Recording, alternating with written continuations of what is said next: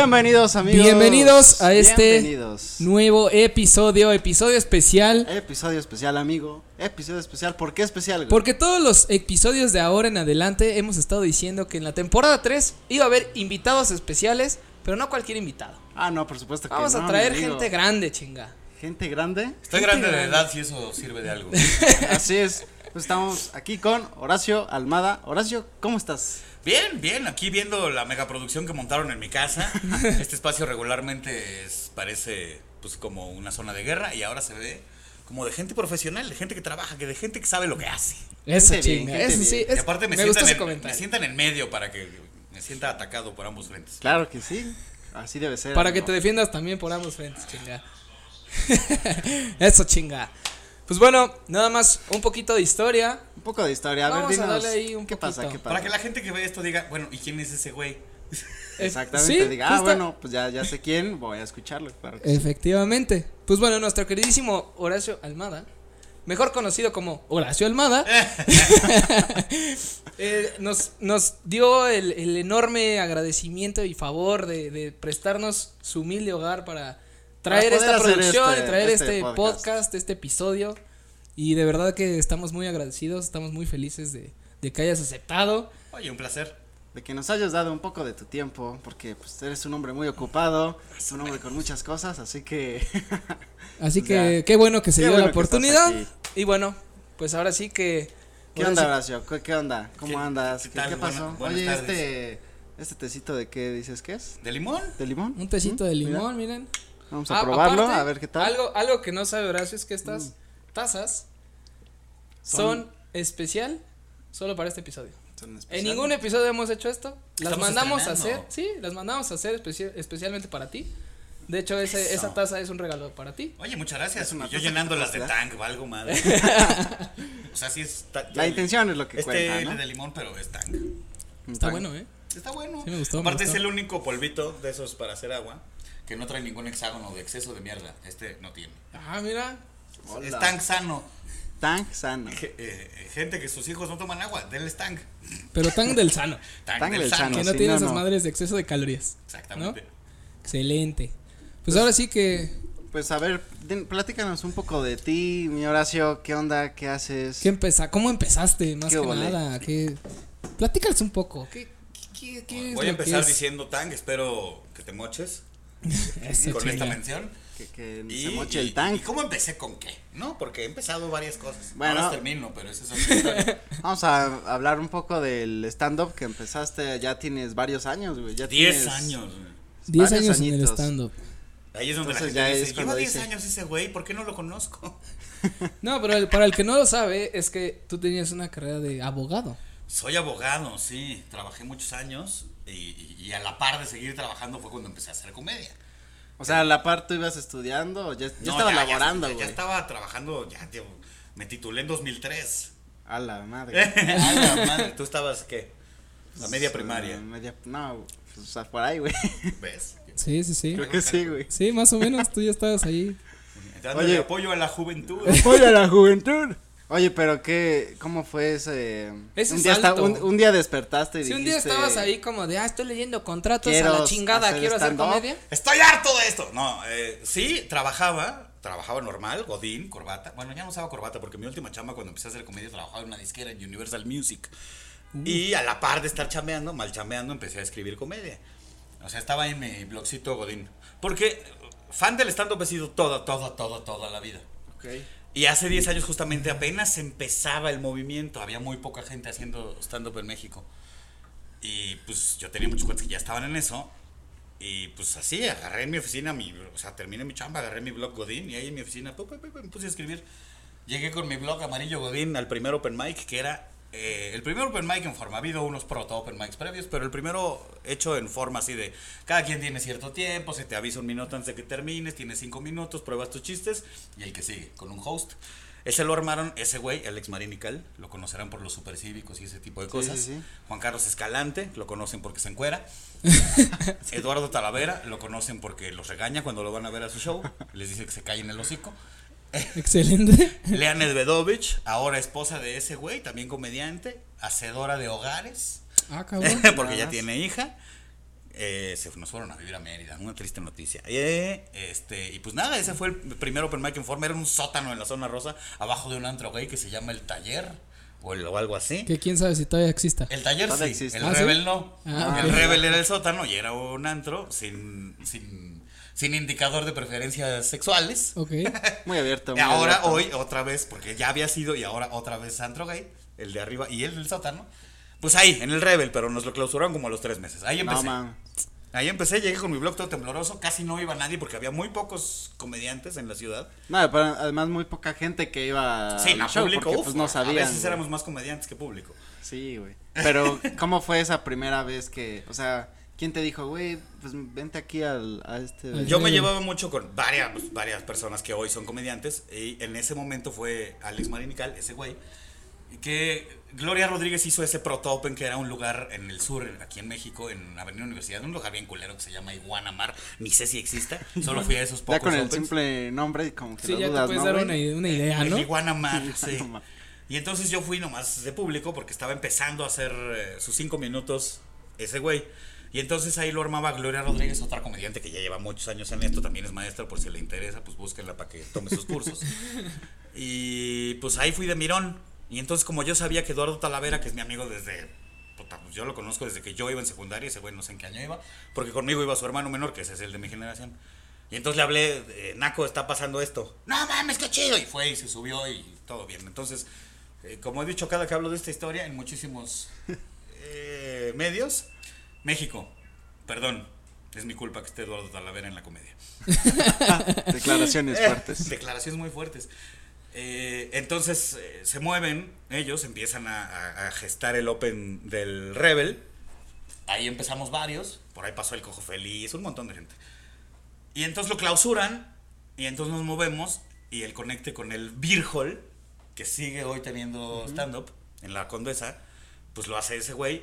Y por ahí si se meten algún día al Hall van a ver que hay una placa por ahí conmemorando que fue el primer Open de México, por Ah, lo menos en la ciudad.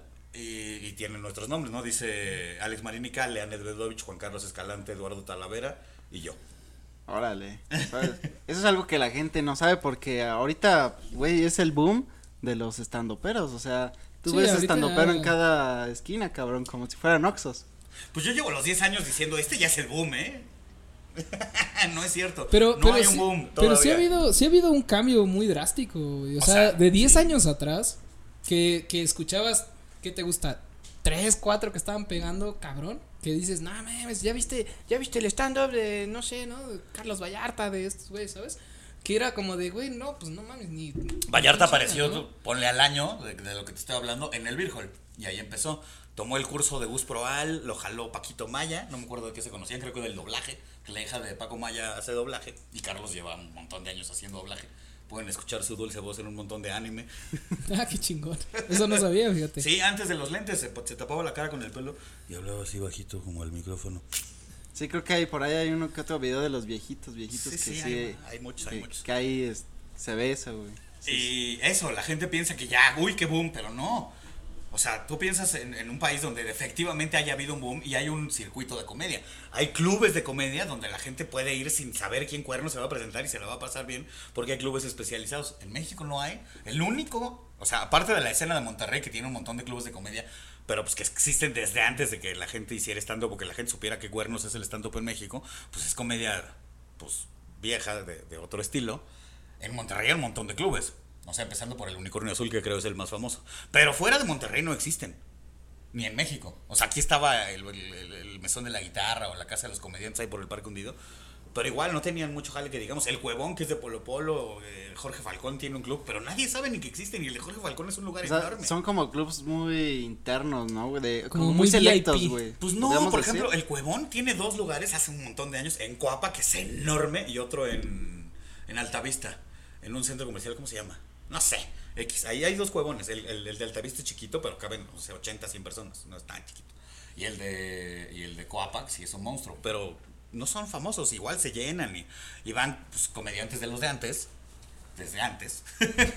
y han empezado a integrar eh, comediantes de stand-up. Pero clubes de stand-up que sean de comedia o un circuito como tal no existe ¿Y por en qué? ningún lado. ¿Por qué crees que Solo no en se Querétaro. pueda, en Querétaro está la Caja Popular, Shout out a Bubu Romo que hizo posible un gran lugar. Es el único lugar de México donde solo hay stand-up y que el bar solo existe para eso. O sea, es, de exclusivo para stand-up, güey. O sea, ese se abre porque hay comedia, si no, ¿Qué, no. qué crees que haga falta, güey, para que, pues, se puedan hacer como más conocidos, güey, o vayan más, güey? No, pues que haya un circuito para que haya o sea, gente trabajando, intentando escribir comedia, intentar representarla. Hay un montón, pero pues tienen que depender de los mismos lugares donde más o menos hay open mics. Por ejemplo, el eh, tiene 10 años con su open. El Woco tiene como 9 años con su open. El Woco era una barra ahí nomás. Y hoy tiene, aparte del Woco remodelado, ya eh, hecho más para stand-up. Y arriba un lugar tres veces más grande que el Woco, que es el 139. Todo nació por el Open que hizo Lea los martes después de que se hartó ir solo los miércoles al Virgen. y entonces ella hizo el del Woco. El Woco tenía nada. Un escenario donde a veces tocaban bandas. Y Lea fue, montó y el micrófono que usó el Woco por ocho años era un micro que llevó él ese güey y nunca se lo regresaron. Ahí se quedó hasta que dejó de funcionar. O O sea, lo los de- com- o sea, muchos comediantes han empujado ab- esto. Abrió como, pues, todo el... todo lo- Picamos piedra un montón y fue una carrera de resistir que nadie fuera los martes del. No mames. y ahora el Woco es donde más comedia hay en el DF. Ya está muy El cabrón, ¿no? Y el Co- 139. Está muy cabrón como el origen de todo eh, siempre tiene como una resistencia, ¿no, güey? O sea, siempre hay alguien que está aferrado, güey, de que a huevo quiere hacerlo y está ahí picando, picando, picando. Este pedo es, hasta una, que de es de necedad. es de necedad, pero lo más cagado es que de repente, sin darse cuenta, le abre a otros y no precisamente te, te abre a ti mismo, ¿no, Se güey? decía cuando, lo- cuando estábamos haciendo esto, estamos picando piedra y esto va a ser para más gente, no para nosotros. Lagrimita. Desgraciadamente. Está, está muy interesante, güey. Sí, no, de hecho, creo que o sea, tocando este tema de, de lo que te explicábamos, que es más o menos el boom que nosotros hemos notado ahora que, que pues hay comediantes, inclusive ahora este, la, pues, la red social que más se ve que es YouTube, en este caso para los stand-ups, ahora los podcasts de Spotify y todo, pero si te das cuenta, igual era de que tú buscabas así, no sé, stand-up comedy, ¿no? Nada más. Y te salían, te digo, cuatro o cinco güeyes que conocías. Y de ahí, hasta, a partir de ese momento hasta acá, de otros 10 años, ya hay un chingo de gente, güey. Pero un chingo de gente que se está animando a hacer este comedia, que se está animando a hacer stand-ups. Porque también estar parado frente, a frente al público sin saber que tus chistes pueden pegar o no pegar. Porque creo yo que, bueno, yo, yo soy un comediante frustrado. Sí me hubiera gustado también dedicarme a este, pues hacer reír a la gente, ¿no? Digo, con mis, con mis pendejadas siempre las hago reír, pero no quiere decir que las haya estudiado, ¿no? O que, o que lo haya Involuntario, hecho güey, escrito, ¿no? es involuntario, ¿no? O sea, yo soy pendejo de nacimiento. cabrón. Justo para eso es el open mic de lo que te estaba hablando. O sea, tiene cada comediante cinco minutitos para probar chistes nuevos. Ahí es, es que es- o sea, el open mic es como un gimnasio de la comedia, ahí aprendes. Sí, de ahí vas, este, también vas como reforzando Como ese curtiendo, chiste, ¿no? güey? La gente que te escribe luego preguntando, ay, ¿quién da cursos? Quiero aprender a hacer stand-up. Hay un montón de cursos. Sí, les recomiendo, claro que sí. Gus Proal, Nicho Peñavera, Gloria Rodríguez, El Cojo, el tío Robert, eh, El Patán da un gran curso, él es de San Luis, pero búsquenlo en redes porque pues cada que viaja a dar show a cualquier otro lado, se le Abre junta gente para curso. hacer su, su taller. Mm. Pero la, la verdad verdadera es subirte al Open. Todas las semanas, por lo menos uno. Además, yo Pero creo todos que, los que puedas, cada semana cinco minutos. Pa, pa, pa, pa. yo creo que eso es porque puedes ver la reacción de la gente, ¿no, güey? Puedes ver si sí se está riendo, si no se está riendo, si todo, güey. Y ya de ahí determinas, porque nadie te va a decir, güey, sí es chistoso, ¿no? Sino es como el conjunto de toda la gente que se ríe, ya dices, pues sí es, sí es, sí está Es cagado, como el plausómetro, pero en risómetro, ¿no? Sí, señor. O sea, sí es como de, ah, mira, este güey sí se rió a huevo, mi chiste pegó al menos a una persona. Y cuando entiendes la estructura, a lo mejor no se están riendo mucho en el Open, pero ya sabes dónde moverle y dónde no moverle. Oye, pero no está cabrón que luego, porque me imagino que pasa mucho, güey, que se ríen ciertas personas, güey, pero el mismo chiste en otro lugar cambia totalmente, güey. ¿no? Claro, de- entre un antro y otro, el chiste O sea, funciona o no funciona, pues entonces- tienes que saber leer a tu público también. No le ¿Qué- puedes tirar. ¿Cómo así. haces ahí cuando dices, verga, que sí pegó acá, pero acá no está pegando, güey? Soy, ¿qué es lo que pasa, güey? Tienes que leer al cuarto, es eso. O sea, haces shows en vivo, ¿no? Y estás entreteniendo borrachos. No estás así vendiendo boletos para tu gira en teatros, ese ya es otro nivel. Así, tienes tu gira en teatros y la gente ya está pagando por ti Sí. exclusivamente, pues ya haces tu hora muy planeada. Pero cuando estás haciendo bares, cuando estás creciendo, cuando estás aprendiendo, pues tienes material. Tienes alguien que lleve tiempo como yo tiene mucho material. Y entonces pues lees al cuarto y, y ahí eh, dices, ah, pues les dio risa aquí, creo que más bien voy a usar este otro. Y escoges el set al vuelo. O sea, vas sol- o sea, yo me imagino que vas soltando algunos, güey, y vas viendo como para dónde están el público y ya de ahí le sueltas los que crees que van a pegar con ellos, ¿no, güey? Sí, sí. O sea, creo que también esta parte de, de que dices que ya es un, un pedo más como de ya cuando vendes para teatros, para, para no sé, auditorios, Sí, para ¿no? tu propio show, ¿no? Ajá, Tal para vez. tu propio show, también está muy chingón que, que des el brinco ahí porque sabes que la gente que va a pagar ya no te tienes que, que restringir ningún chiste. O sea, porque ya te conocen, ya saben que algún chiste a lo mejor y no les va a gustar, pero ya te pagaron, ya saben que a qué van, ¿no? No importa que vayas, primero tienes que crear un poco de empatía con la gente que tienes enfrente. Y ya que te los ganas, ya te puedes pasar de chorizo. Sí, eso es a lo que ibas. Ah, o sea, sí, si, crees, si traes unos chistes muy manchados, primero te ganas a la gente y luego ya te dan chance de pasarte. Pero a- a lo que voy es, por ejemplo, eh, tipo show platanito, ¿no?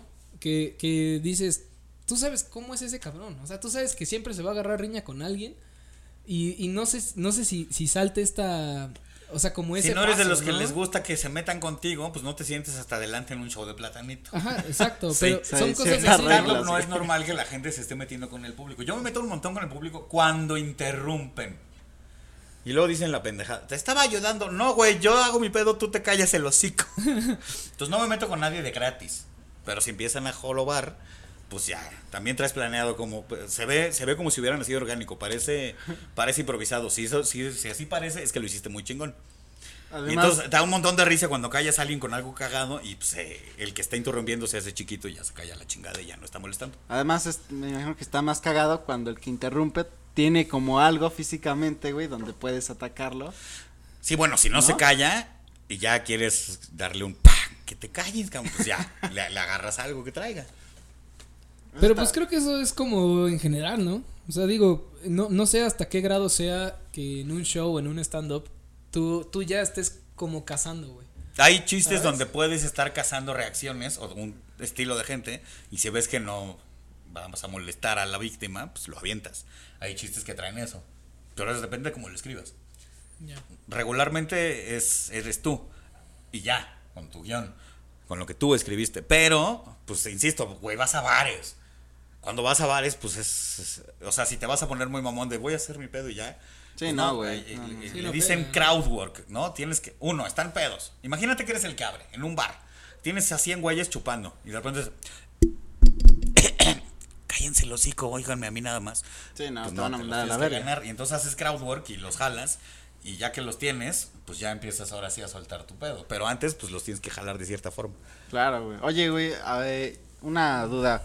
¿Cómo, o sea, empezaste a, hacer tus shows, ¿no? Empezaste como a sumergirte en todo este mundo y después eh, saliste en Comedy Central, pero ¿cómo fue eso? ¿Cómo fue eso? De que me subí por primera güey. vez en el Rebel a que grabé Comedy Central pasaron solo tres meses. Luego, luego, en chinga.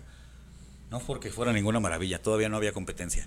O sea, pero ¿cómo fue eso? O sea, pero tú lo buscaste, te buscaron, o, o Eh, cómo fue. em- Estaba haciendo mucho ruidito entre por la gente que, Que hace comedia, que le gusta la comedia y tal. El Virgol, que era el único que jalaba en ese entonces. El Open, ni siquiera shows, el Open. Te digo, llevábamos meses. güey. Hay quienes ya llevaban un par de años, pero son poquitos. O sea, años llevaban eh, Sofía, Gloria Rodríguez, Gus Proal, Héctor García, Juan Carlos Escalante y unos cuantos más. Y ya. Digo, no, se me están yendo nombres seguro, pero pues, ese pero no se enojen, no se enojen. no, es- ni lo no, van no a es ver. personal. ¿Quién sabe? ¿Quién sabe? No, pues esperemos que sí lo vean, que sí, cabrón. Entonces, pues el único lugar que hacía ruido era, era eso, era el Virgol. Y entonces nos conocieron eh, eh, personas de que trabajaban en la de Pigmero Ibarra, ¿cómo se llama? Ahora se llama Headroom, en aquel momento no me acuerdo cómo se llamaba. X. La producción era encargada a Headroom pa- pa- para, para Comedy Central, por Comedy Central. Entonces ellos iban de público a los Opens. Y entonces decidieron un buen día decir, ah, pues bueno, este Open va a ser el casting. Pero lo dijeron así abierto y llegó un chingo de gente y ese día a mí me tocaba hacer el host. Los que lo armamos en ese año, nos íbamos rolando quién era el host. Te subías entre cada comediante, echas desmadre y el que Y sigue, presentabas, cinco ajá. minutos. Cinco minutos. Sí, sí, sí. Cada quien va cinco minutos. Ah, bueno, pues hoy es el casting. Y entonces llegaron más de 40 güeyes. Sí, nos lo echamos. Y yo hosteaba, güey. Entonces me subí cuarenta y tantas veces la misma noche. A medio echar chistes, a improvisar, burlarme del güey anterior, pues para hacer algo. Y a presentar el que sigue más o menos rápido. O sea, yo me subía uno o dos minutos y el que sigue y el que sigue. Entonces me subí cuarenta y tantas veces. Entonces ese fue mi casting Ya, para ya. la primera vez. Y ya, O sea, ya de te ahí te, te cacharon, ¿no? Te vieron y. Sí, sí, ya, ese güey es cagado. ya los Llévelo". conocía de que habían ido de público al Virgen. Claro. Pero sí, el casting fue ese show y pues yo fui el host y ahí quedamos un montón. Si se acuerdan de Comedy Central, eh, era stand-up olímpico, hicieron dos. Stand-up olímpico, porque ese año fueron las Olimpiadas, y otro ya sin tema, y trajeron host que no eran comediantes, eran simplemente pues famosos, y ya, actores o gente de música. A mí me presentó María, María Barracuda. En los del Olímpico presentó a gente, Soraya, eh, Ah, la de ya. alterofilia. Dios me la tenga en su santa gloria. Este, eh, entre otros, sí, Rodrigo Murray, actores y, y deportistas y músicos. Órale. Y esa fue la primera. Pero. ¿y de ahí qué pasó, güey? O sea, viste, te grabaron, lo pusieron en. O sea, grabaron ¿Y qué como pasó, a, no sé, veintitantos comediantes en esos dos formatos, stand-up olímpico y simplemente stand-up, con hosts, y pues salió en el canal. El primer año que hubo Comedy Central Latinoamérica, me parece, o por lo menos México, eh, salieron, en la programación había South Park, eh, La Casa de los Dibujos, La Familia Peluche, ese tipo de cosas. sí. Y los primeros stand-ups, eh, eh, pues ahí había alguna programación que grabaron en un en tres días. Y esa programación fue un año de stand-up. Te iban soltando. O sea, cada quien hizo como 15 minutos, 12 minutos y ya. Y entonces soltaban. O sea, en esa grabación estuvo haciendo todos 12 minutos, 15 minutos. Sofía Niño Rivera, el Cojo Feliz, el tío Robert, otros güeyes que ya no están, Eduardo Talavera, ese güey, Lea, eh, yo, Escalante, Franevia y así. Como veintitantos. ¿Y qué dijiste después de eso? No mames, ya este. Ya chingué. ya chingué, ¿no, cabrón? ¿O cómo fue? Pues yo seguía trabajando de Godín. Universal compró a EMI Music. Era ya la más grande del mundo y todavía compró a EMI. Y entonces corrieron un montón de gente. Y el abogado de EMI tenía como 14 años dándole a la propiedad intelectual y yo tenía uno. Entonces, pues me dieron crán a mí a otros 40 güeyes. Y dije, "Ah, no, yo ya soy comediante, a la verga, ¿no? Ajá. Y sí, porque en ese primer año nos fue cabrón a los poquitos que estamos. Yo me acuerdo vender privados para diciembre a 160 mil pesos. Ojalá, este, quien vea esto me puede contratar para sus eventos corporativos. Ahorita ya está en Y- y- 50. y negociamos el precio. Ahorita está en 50, ya, ya bajó por la pandemia. Cómodas Pero, mensualidades. ¿a cómo las mensualidades? A 26. Siempre y cuando existan documentos legales que respalden que usted me debe dinero, se lo damos en cómodas mensualidades. Claro que sí. Excelente. Otra, otra cosa que, que de hecho te quería preguntar igual por todo lo de, lo de los cursos y la, y la carrera que, que llevas ya hasta el momento. ¿Nos podrías comentar o contar un poco acerca de qué, qué ves en el curso? Creo que eso es una es algo importante, ¿no? Porque creo que, o sea, yo sé que a lo mejor y no lo puedes decir como tal porque no sé si es como Porque qué hueva les va a dar. Pero, Pero- yo empecé sin cursos. sin cursos. O sea, yo ya había grabado tele como tres veces antes de tomar cualquier curso. O sea, había hecho Comedy Central y dos están dopados, se llama, no, están parados. Que era el de Adal Ramones. ah, sí, sí, sí, sí, sí. Sin haber tomado un curso, pero porque yo soy muy fan y entonces toda la vida había visto esto, entonces no sé si entendía o no eh, las estructuras, pero pues igual las hacía sin querer. O sea, si ves mi primer Comedy Central, están bien hechos, chochiches, eh, chochiches. Y también había hablado mejor. Esos chistes, no es cierto, hablé de la chingada en esas. Hablo hecho la madre, estaba nervioso y hablé hecho la chingada, así como que ahorita que estoy hecho la madre hablando sin parar y nada más haciendo pausas para medio tomar Ah, aire. ya, Así. ya al final lo escuchan.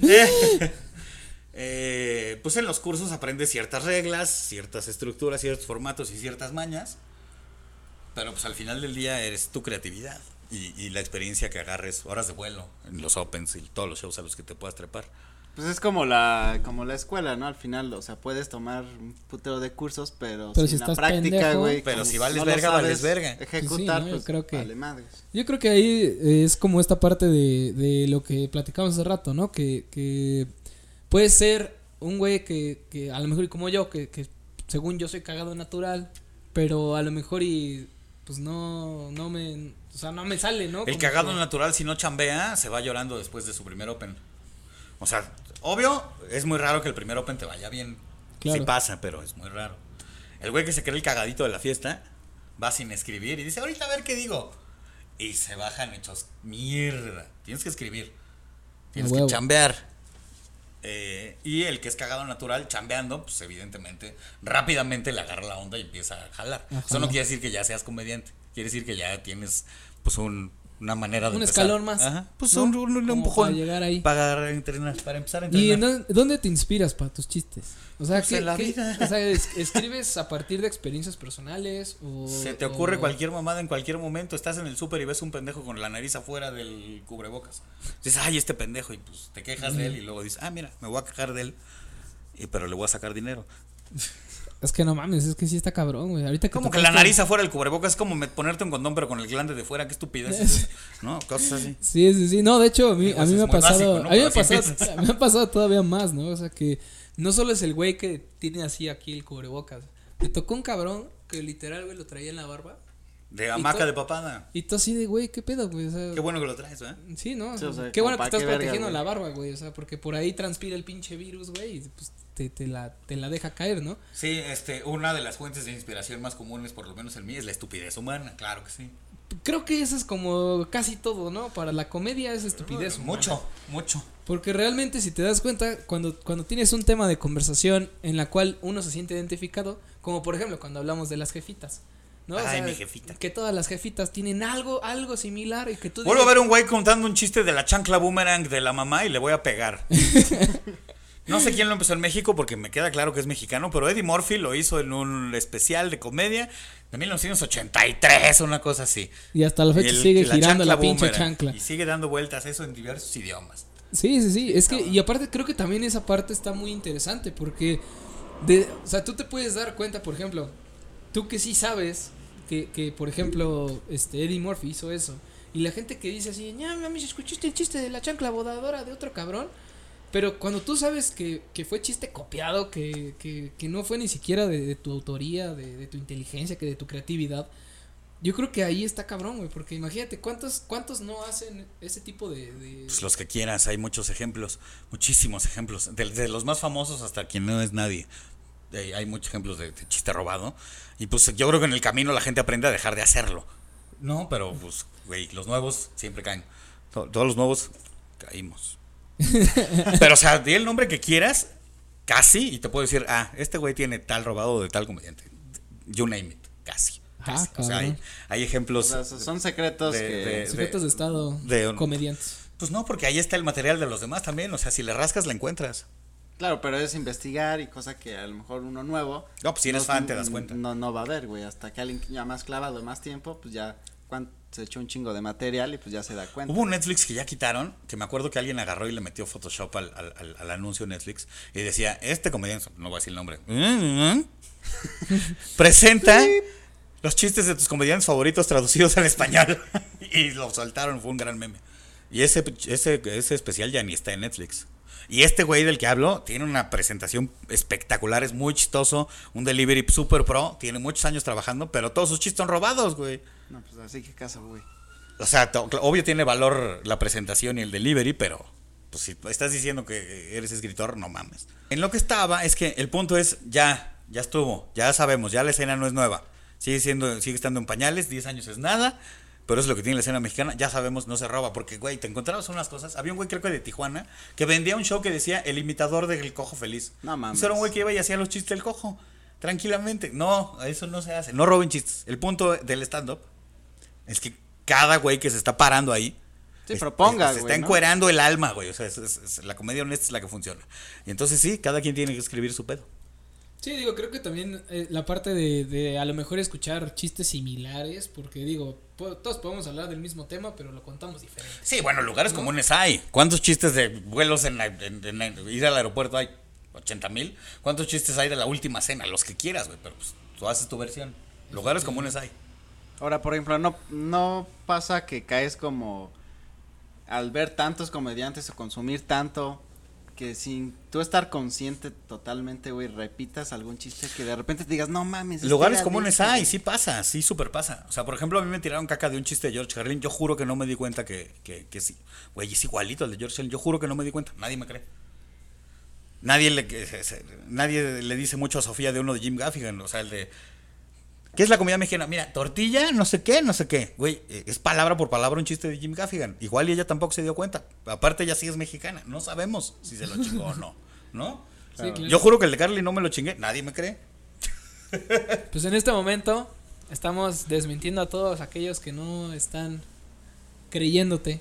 Nosotros sí estamos creyendo. en Eso ti. es todo. Sabemos que dices la verdad y la honestidad. Comedia pura. Comedia chingada. pura, chingada madre. Son Se sus chistes. No está copiando a nadie. Eso. Sí, güey. Pero, o sea, justamente esa, esa era una duda que, por ejemplo, mu- también pasa mucho, por ejemplo, en el cine, ¿no?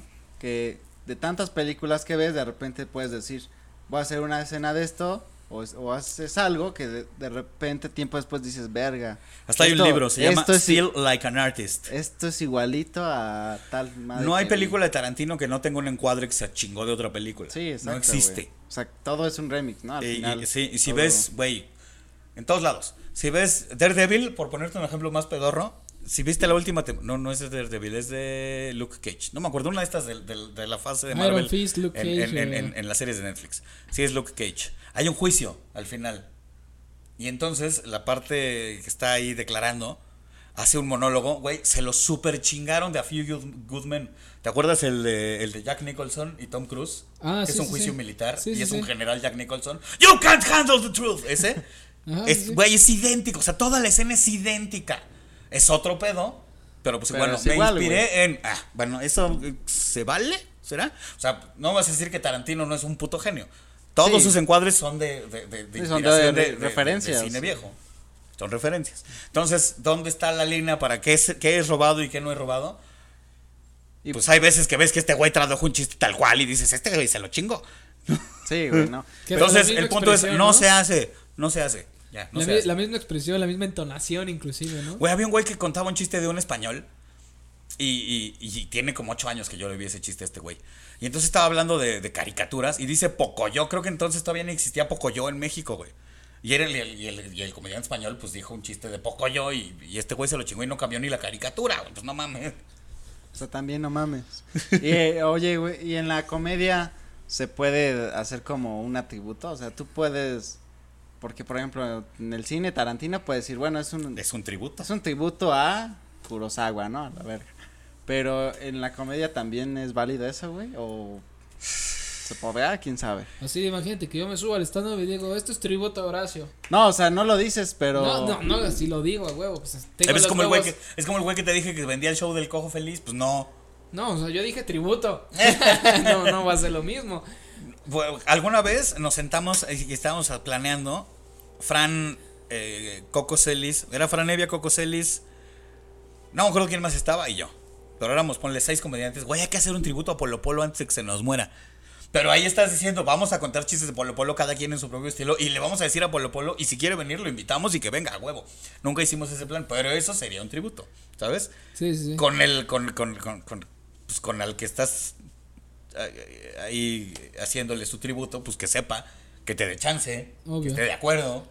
Que la mayoría del 90, el más del 90% que se chinga las cosas, obviamente no le pregunta. Pues no. Bueno, yo creo que yo creo que es muy depende de la intención que tengas, ¿no? Si tu intención es probar y chingar, pues está de la verga, pero si a lo mejor quieres rendir tributo a por alguna razón porque es- eres fan o lo que sea. De los lo comediantes más bien, famosos pues a del país. Está chido. Sus inicios son chistes robados sobre chistes robados, haciendo su propia versión. Pero eso es una cuestión muy común en México. O sea, si tú ves un chiste de Polo Polo, ese güey agarró un chiste del ideario popular que duraba 15 segundos, lo convirtió en una rutina de 20 segundos. Ese güey hizo una rutina de 20 segundos muy cagada. Y la enmarcó en un chiste que existía. Órale. De la gente más famosa hoy en stand-up del país, hacía muchísimo eso. O sea, ese, él, él ya era famoso haciendo esto. Y ahora ya no hace eso. Órale, ya aprendimos. Va. O No. sea, está bien que sea como para impulsar. Pues no, ya no, Ah, porque ya sabemos que no, pero ya, ya esta gente ya lo hizo, pues ya estuvo, ¿no? Sí, pero fíjate, por ejemplo, a mí, a mí Polo Polo, bueno, eh, a mí me lo, me lo inculcó mi padre, ¿no? Porque a él le tocó literalmente la época de Polo Polo, tenía hasta sus cassettes y la Yo chingada. tenía mis cassettes, claro que sí. ¿No? Este, y, y algo que a mí me daba mucha risa de ese cabrón era que, que, cómo lo contaba era lo cagado, pero cuando cerraba el chiste... El delivery traes todo el sí, pedo. sí, güey, ¿qué pedo, no? O sea, como que yo estaba cagado de risa por todo lo que iba diciendo y al final era como, no mames. O sea, güey, neta. estoy el cierre como siempre es, ah. 15 minutos, güey, escuchándote Sí, reír pero así. te estuviste cagando de risa 15 Exacto, minutos. Pero Exacto. ahí Por ejemplo, en stand-up, dices, cuando llega gente nueva, me acuerdo que había gente que así se echaba sus 5 minutos de open y entonces le echabas la luz de ya, güey, bájate. Ves que todavía no llego al punchline. Lleva 5 minutos y no has hecho reír a nadie, puto, ya bájate. Fuera como Polo Polo, Sí, que en cinco exacto, minutos te cagas de Así el final no una cierres. caca, te hizo reír los cinco minutos enteros. ¿sabes? Exacto. Sí, sí, sí. ¿Qué vale más? Pues, güey. Oye, mi Horacio, ¿alguna experiencia que te haya pasado, güey, así, eh, mientras estés arriba del escenario, que hayas estado arriba del escenario, güey, que te acuerdes? Algo así en particular. Eso Eso- estuvo muy amplio, güey. Una anécdota chingona, una anécdota que, que dijeras. O muy culera también, güey. ah, puede ser una anécdota culera que te acuerdas que esa es la que la tienes marcada en el corazón. Hay una que me duele mucho. Hay varias, pero hay una que digo, va, que vale verga. Eh, nos pusieron a abrirle a Molotov en las fiestas de octubre de Guadalajara. Es como ir al Teatro del Pueblo. El Teatro del Pueblo, pues es, es difícil para los que escribimos como yo, que pues es diferente. y pues les das hueva, ¿no? A, a- a ese tipo de audiencia. Pero a ver cómo estuvo eso, güey. Nos ponen a abrir la. Molotov. Y éramos tres comediantes antes de Molotov. Y nos echamos volado a ver quién iba primero, pues perdí. No Y mames. ahí voy yo primero, pero como yo había trabajado en la disquera y justo había trabajado con, había visto a Molotov un chingo de veces en vivo, no solo por porque me gusta, porque soy fan, sino por trabajo ya en ese momento. En ese momento acaba de salir el disco en vivo en Rusia. Yo trabajé en la parte legal de ese pedo y los conocí y fui al, al- al primer concierto que hicieron después de eso en, en el, en el Plaza Condesa. Ahí por ahí tengo una foto de un pastel que les encargaron que era en forma de, la, de San Basilio, pero un pastel de esos chingo de fondant. Eh, y entonces había visto lo que hace la raza durante el concierto y antes del concierto. Entonces hice chistes con eso, para empezar. ¿no? Y arriba la molocha y ese tipo de mamás que grita la gente en los conciertos de Molotov. Y entonces todo muy bien. Entonces, tenía 16 mil pendejos enfrente. No mames. Y yo así rayado, a huevo, ¿no? Ya los tengo. Y entonces ahora sí ahí van unos chistes. A la verga, güey. Nadie me pelaba. No mames. 16 mil güeyes ya nomás gritándote mierda. Ya bájate, culero. No, Sí, sí, sí. güey, Ya queremos a Molotov. Tienes 16 mil güeyes que están en las fiestas de octubre de Guadalajara. Obviamente no llegaron sobrios, no están empezando a tomar. Llevan todo el día chupando. Sí, es que no puedes llegar Eh, a ya quiero gritar un- puto, güey. Tú ya llégale. Entonces hice unos minutos. Bueno, va el que sigue. Y pasa Juan José Covarrubias y lo mismo. Luego pasa Eduardo Talavera y lo mismo. O sea, los tres hicimos nuestra luchita, los tres sacamos una que otra risa, pero nos bajamos así, no sirvo para esto, porque aparte pues todos novatos. Sí, ya sí, tiene sí. varios años este pedo. No mames. No, pues de hecho, creo que eso sí se ve un chingo. Yo creo que hoy sí la levantaría, pero en ese momento, y en las fiestas de octubre, no mames. Pero fíjate que, que ahora yo, yo me pongo a ver ahorita, por ejemplo, los carteles que son eh, estilo Pal Norte, este, estilo... Pero no este, estás en el escenario de la banda, estás en No, una no, carpa claro. exclusiva de comedia. Sí, sí, Es claro. otro pedo. Claro, pero a lo que voy es, o sea, ¿qué grado? O sea, por ejemplo, y, y no, no es por, por insultar a nadie, ¿no? Pero, chingas a tomar. Sí, no, pero, pero, güey, o sea, tú no compras un boleto de Pal Norte para ir a escuchar comedia. ¿Me Sí, explico? no, es lo O sea, sí- que sí menos está, piensas, tal y vez. dices, ah, mira, güey, el comediante que va a venir es chingón, me late su comedia. Pero, güey, ¿cuántas personas crees que realmente digan eso? O sea, que digan, nada más me gusta En el Vive comedia". Latino la carpa de comedia siempre ha sido muy cabrona, no me ha tocado estar, pero siempre ves alineaciones chidas. Pero yo creo que cero personas compraron un boleto de Vive Latino por ir a la carpa de comedia. Efectivamente, yo creo Porque que aparte es más barato ver a los mismos comediantes en el Comedy Fest que hace que Comedy Central cada año. O sea, sí, es un, es un plus Es dato curioso festival. para que lo tengan este anotado. Ya no lo han hecho, pero supongo que ahora que se, que, que, que- Que ya se levantó si algún la día, si, no, si no se ha levantado una chingada, no se quiten el cubrebocas, güeyes. Este, eso del semáforo verde es una mentira para que gastes dinero en Navidad. No sé cuándo se estrena esto, pero es diciembre eh, durante la grabación, muchachos. Sí, no, de hecho, o sea, creo que, que esta parte de, de ver que la neta nuestro queridísimo gobierno, ¿no? Está haciendo pendejada como siempre. Este, y decir, y decir que ahora es semáforo verde casi. Es un timo para que como- gastes dinero, porque hay que mover la economía, pero güey, hay mejores maneras de hacerlo. Pues estamos en manos de pendejos. No sé si quieren hablar de eso, pero estábamos en otra cosa. quieren Ah, hablar de bien, güey, es que es la, pendejos. es la verdad, es la verdad. No es más que la pura verdad. Sí, justo, y te digo, esta, esta parte de ver ahora shows que son de música, y como dices, ahora ya hay carpas que, que presentan comediantes, ¿no? Y dices, bueno, al menos tú como comediante yo siento que ya llegas diciendo, bueno, al menos tengo mi espacio, cabrón, ¿no? O sea, ya no, ya no me van a estar gritando, ahora sí, que suba Foo, Fighters, ¿no? Pinches de Strokes o... A la semana que, le, que fuimos a Molotov, en el mismo lugar, eh, era Austin TV, público menos pedo, más amable, Sí, sí, y sí. fue Fran Evia, que es cuate de la banda, y se aventó media hora sin pedos, casi media hora, no tanto, y la hizo bien.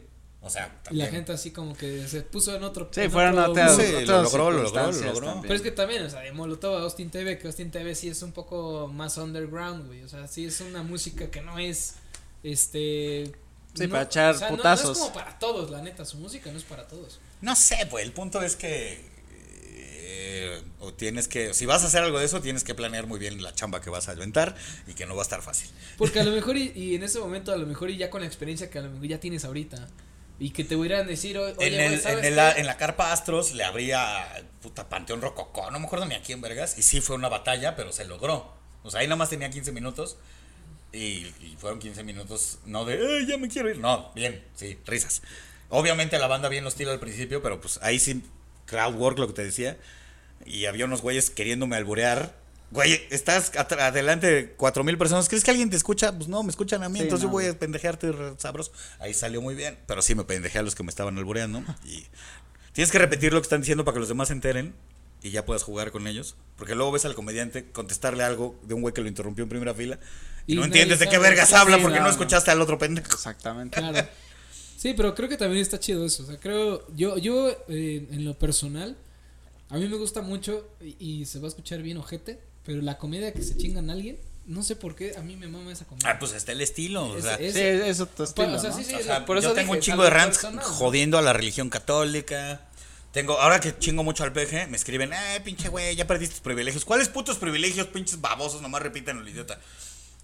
Ponte a buscar y salgo, güey, tengo chunks chingando a Peña Nieto, al imbécil. Hay uno en Comedy Central que lo dejé eh, fijado en mi Twitter, así para todos los que están mamando con que con que soy un vendido y por eso chingo al peje. ¿Dónde estabas cuando el Peña Nieto? Aquí está ya un chiste de Ayotzinapa. Ahí fijado al principio de mi Twitter. Sí, me acuerdo que ahí tenías uno de Ayotzinapa, güey. Pa, güey. El roast. ¿Te gusta que estén chingando a alguien? Pues ves roast Sí, el ves roast. roast. No me gusta tanto el formato roast battle porque luego la gente se arde y no está chido. Si, pues, el Sí, punto- si aguantas vara. Creo ¿no? que lo chido del roast battle es cuando, cuando haces reír al otro güey que tienes enfrente, ahí ya chingaste. Eso es lo chido. Pero el formato de eh, tienes un homenajeado y todos se lo van a rostear y por ahí le tiras a todos los demás que están ahí, ese es el que más me gusta. Ya.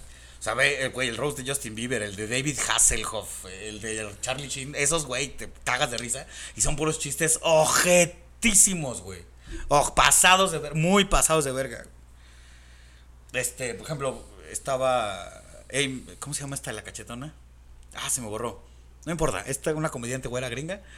Y es el roast de alguien más. Pero en el de ellos, ahí en, los demás comediantes que van a pasar, está Patrice O'Neill, que ya se murió de diabetes. Y estaba gordo, gordo, gordo. Y tenía diabetes ojete y eran amigos. Y entonces está chingando. Este, este, este roast no solo es un. Voy a decir Charlie Sheen porque creo que es ese. Este roast no solo es el funeral de la carrera de Charlie Sheen, que ya valió madre. También es el funeral para el pie de Patrice O'Neill, que ya se lo van a cortar por la diabetes. A veces es muy culero, güey. Ah, sí, sí. Pero pues estás en ese formato güey, y de eso se trata, güey. Entonces es echar desmadre. Es como cuando estás llevándote con tus compas, pues si te llevas te aguantas, güey. Es lo mismo. Ríete, no te emputes. Ese es lo que no me gusta en duelo de comediantes. Por ejemplo, a mí me tocó to- contra Grecia Castillo y estaba encabronadísima. Pues creo que por eso le gané, porque si te emputas pierdes, compañero. Creo que apenas vi también uno que tenías con este Patricia. Patti Vaselis justo antes de... O sea, es el mismo programa. O sea, sí, como sí. le gané a Patti, pasas a la a la final. Y Grecia le ganó a Lalo Elizarrarás, que me, me puso en problemas porque yo juraba que Lalo le iba a ganar a Grecia, entonces tenía un chi- chingo de chistes para Lalo, que a mí me parecían muy cotorros. Y dice, ay, me tocó Grecia, verga, ella no le escribí tanto. Pero sí ganamos, afortunadamente. Ah, qué chingón. Oye, ¿y cómo, y cómo a, a ustedes los invitan a hacer el duelo de comediantes? O sea, si es así como, oye, güey, tengo. Te este invita a programa, Comedy Central, sí. Y sabes qué, este, vamos a hacer duelo de comediantes. Y que luego es como rifa o a ver contra quién te va o qué chingas. Te dicen, o sea, tú no dices, quiero contra tal. O sea, No, te, no, no. Te te- dicen, ah, pues en tal programa te toca contra tal. Y escribe para estos otros dos güeyes para ver a- contra quién te toca. Porque sí, es, cada pro- programa son cuatro. Y lo que te digo, ganador contra ganador y perdedor contra perdedor. Entonces Sí, tú, sí, pro- tú preparas chistes para tres, no para dos. Sí, sí, sí. Pero Y o sea, ya, ahí además- te di- ya ahí te dice quién es y ya tú vas preparando. O sea, te dicen con tiempo contra quién te Ah, sí, toca, te para que escribas, tiempo. claro. Oh, interesante. Fíjate que eso, eso está, está chido porque, bueno, creo que no sé qué tan bien saldría que, que fueras en blanco y fuera pinche este improvisación. Pues saldría cagado, pero no tanto como si lo planeas. Sí, sí, sí. O sea, los chistes escritos, planeados, pues van a ser unos madrazos. Y ahí si se te ocurre algo, pues puede estar cagado o no. es un volado. Pero nunca va a estar tan cagado como si ya lo planeaste un buen rato. No, y es Si que además investigas del otro, ¿no? ¿A qué pedo Ese es un pedote también en, en, en, en- en roast de batalla. Luego te toca contra alguien que ni conoces o que la gente no conoce. O sea, tú podrías super conocerlo, pero si la gente no sabe, ¿Quién es? Está cabrón. O sea, por eso te digo que los de los de celebridades son divertidísimos porque aparte todo el mundo sabe su mierda, ¿no? O sea, imagínate lo que te digo, el, el roast de Charlie Sheen. Güey, se ha metido en mil pedos, le encantan las putas, le encantan las drogas, ya tiene sida, todavía no sabíamos que era, eh, no tiene sida, tiene, es cero positivo, perdón. Este, todavía no sabían, pero güey, le tiraron mil chistes de lo- lo- su amor por las putas y que a una las encerró en el closet porque estaba drogado y loco. O sea, tiene mil pedos, entonces escribir para alguien que públicamente es tan de la verga es mucho, Sí, más, fácil, mucho más fácil. y mucho más cagado, güey. O sea, el de David Hasselhoff, ¿te acuerdas el de Baywatch? Ah, sí, sí. Güey, sale en un video en YouTube pedísimo comiéndose una hamburguesa del piso. Y su hija lo grabó comiendo el piso para que ya dejara de chupar. ¿Sabes la cantidad de chistes que le hicieron por borracho por ese video? Los que quieras. Pero porque la gente sabe eso, entonces es más fácil. Te ponen junto a Juan de las Pitas y ¿qué dices? Pues lo evidente, ¿no? Pues, estás gordo. Ya. ¿Y ya no hay más? No, pero, Sí, o sea, lo sí. padre de cuando te avisan con quién te va a tocar. Tú tienes es chance de tienes investigar chance de y tienes que escribir de alguna ¿no? manera para hacer entender. Sí, si para- el güey que, contra el que vas no es famoso, pues tienes ahí que escribir de alguna manera de entender. Ah, este güey es así ya asado y entonces ya le tiras el madrazo. Sí, porque creo que también ahí está el pedo que, que tienes que pensar muy cabrón en, en cómo, cómo arreglar un chiste que lo joda, que esté gracioso y aparte que la gente que no lo conoce Cache. cache algo, ¿no? Algo Sí, de todo lo que le vas a sí y, que, y, ¿no? que, y que el fin último es hacer reír, no es, no es hacer sentir mal a alguien, no es chingarlo. Sí te vas a pasar de verga, pero si estuvo cagado, la víctima te lo va a aplaudir. ¿No? Porque también es un comediante, de eso se pinches trata, Sí, güey. exacto, güey. Entonces es lo que te decía hace ratito, güey. O sea, tu objetivo final, o el más importante, es hacer reír al güey contra el que vas. Si hiciste eso, ya, ya la libraste. También estuvo engatada de vatos. Güey, eh, el, el jurado eran puros comediantes y raperos regios. Y me pusieron cero contra Alex Fernández. Y lo ves y digo, güey, mis chistes están bien buenos. Y me escribieron que sí se cagaron de risa y que qué manchado. Y estos putos me dejaron, en, o sea, 7-0. Toma esto. Algo así era el puntaje. Pero de eso se trata. Y, y yo me la pasé bien. Alex se la pasó bien. Se reía de, de- O sea, los dos nos reíamos de lo que hacíamos. Y entonces todo el mundo se la pasó chido. No hay así como, "Eh, te odio. No, Güey, pues, está bien. ¿Qué digo? Que sí debe tocarte, ¿no? O sea, debe haber alguien que sí se empute porque dijo, no mames, si te pasaste verga. O sea, con eso. Pues con si eso te vas a que- emputar, no te metas a Rose Battle. No, pero me imagino que sí ha de haber algunos que sí. Sí, hay gente que sí se ha de que emputar, yo ¿no? sé que voy, pero hay cosas que a lo mejor. No te y- enchiles, no te enchiles. Talaveras en Chila, güey. Yo creí porque iba a terminar peleado con Gon Curiel, pero todo bien. Qué bueno que no pasó más. Oye. Que si no estaríamos viendo ahora tu video madreándote ese güey y no estaría chido. Eh, Oye, mi Horacio, ¿y qué, qué traes nuevo? ¿Qué va, qué nuevo va a ¿Qué haber? sigue? ¿Qué nuevo va a haber del para- Horacio? Para Horacio. ¿Qué sigue? no se sabe, muchachos, no se sabe. Ahí, este, no se sabe. No se sabe. O sea, seguimos Todo haciendo es- stand-up en vivo. eh, síganme en cualquier red social, menos Grinder. En todas estoy como arroba Horacio Almada. Si es usted votante de Morena, le recuerdo que Horacio se escribe con H y con C. Eh, si es usted distraído, el apellido es Almada, no Aldama, no Omada, todas esas mamadas. Y entonces ahí se enteran de dónde, o sea, los- el stand-up no para. Todas las semanas hay en varias ciudades. Entonces, principios de febrero, Mexicali, Tijuana y Ensenada. Y luego tenemos, ¿qué tenemos? Tenemos, tenemos... Ya tenía otras fechas en otro lado. Ya se me olvidó. En todas esas Pero redes. ahí en las redes. Ahí en las redes. En vivo siempre hay, en el Cine Tonalá, en el Foro Shakespeare, aquí en la ciudad. Y pues viajamos cuando se puede. Entonces síganme en redes sociales y ahí se enteran a dónde y cuándo. Eso es estando. Y siempre estamos generando contenido nuevo y jugando con lo demás. Como no soy tan famoso, pues puedo hacer los chistes que se me dé la gana de los 10 años que tengo de carrera. No hay pedo. A huevo. Muy bien, mi Horacio. Pues que la gente investigue y se ponga ahí si quiere ir a algún show, estaría chingón. Y también estaría chingón pues verte también con más contenido, güey, que de ahí Ahí de veremos. repente más, Ahí más veremos. videitos o Ah, algo. ah, Lo, sí. lo único que sí no queremos ver es que regreses a, a ser abogado. Porque ahí sí va a ser como, güey, pinche declive. muy Pero ustedes no van a ver, o sea, nomás cobro y ya, esa es la parte buena. No, sí, sí, entiendo esa parte, pero. Entonces, si usted requiere asesoría jurídico corporativa o de propiedad intelectual, derechos de autor, este, mismas redes sociales, contácteme, ahí vemos que. Si no es un chiste, entonces va a ser trabajo formal. Sí, Así sí, de es. todo. Pues muchas gracias, mi Horacio. Un placer. Gracias por estar aquí. Sí, Te fue un gustazo mucho. tenerte por aquí. Les vamos a dejar a los fonditos este esta apertura para que te escriban, te pregunten algo que quieran saber. Eso. Si es que quieren. Porque luego son así medio. Como de. Sí, "Eh, medio. ¿Quién es ese güey, no? Pero Quien quiera preguntar. En, en Duques y Campesinos, que era invitado recurrente, que es el podcast de Vallarta, Coco y Jonás, me em- empezó porque me hablan por teléfono sin avisarme. O sea, yo podría estar jetón y de pronto, Horacio Almada, abogado de las estrellas, estás en vivo. Y me preguntaban algo y ahí me soltaban. Así empecé lo de Duques. Y entonces hay mucha gente que me dice abogado de las estrellas. Porque es un chiste que hizo Carlos. También, y en el jingle, hay un jingle del abogado de las estrellas. Y termina con ligera inclinación a la derecha. Porque como ellos supuestamente son de izquierda, entonces como yo soy blanco, yo tendría que ser el de derecha. No soy de derecha, hijos de la verga, paren de mamar con eso. mi, mi filosofía política es muy, muy, muy de izquierda. En México no existe la izquierda. Eso es lo que ustedes no están tomando en cuenta. Aquí no hay izquierda, aquí hay populismo. No es lo mismo ni cerquita. Y entonces que hable mal del PPG no me convierte en derecha. Es un puto chiste. Uno. Uno, de ahí en fuera ya ¡Que no ni es mío! nada. Es sobre mí. Entonces, con lo del abogado de las estrellas me empezaban a escribir, oye, ¿qué hago si mi vieja no sé qué? No sé, güey. si te meten a la cárcel, lo único que puedo hacer por ti es recomendarte un abogado. No soy de esos abogados. Soy de negocios. Entonces, jurídico corporativo, propiedad intelectual. Derechos de autor para esta producción, muchachos. Claro. El release de sus invitados, yo se los hago.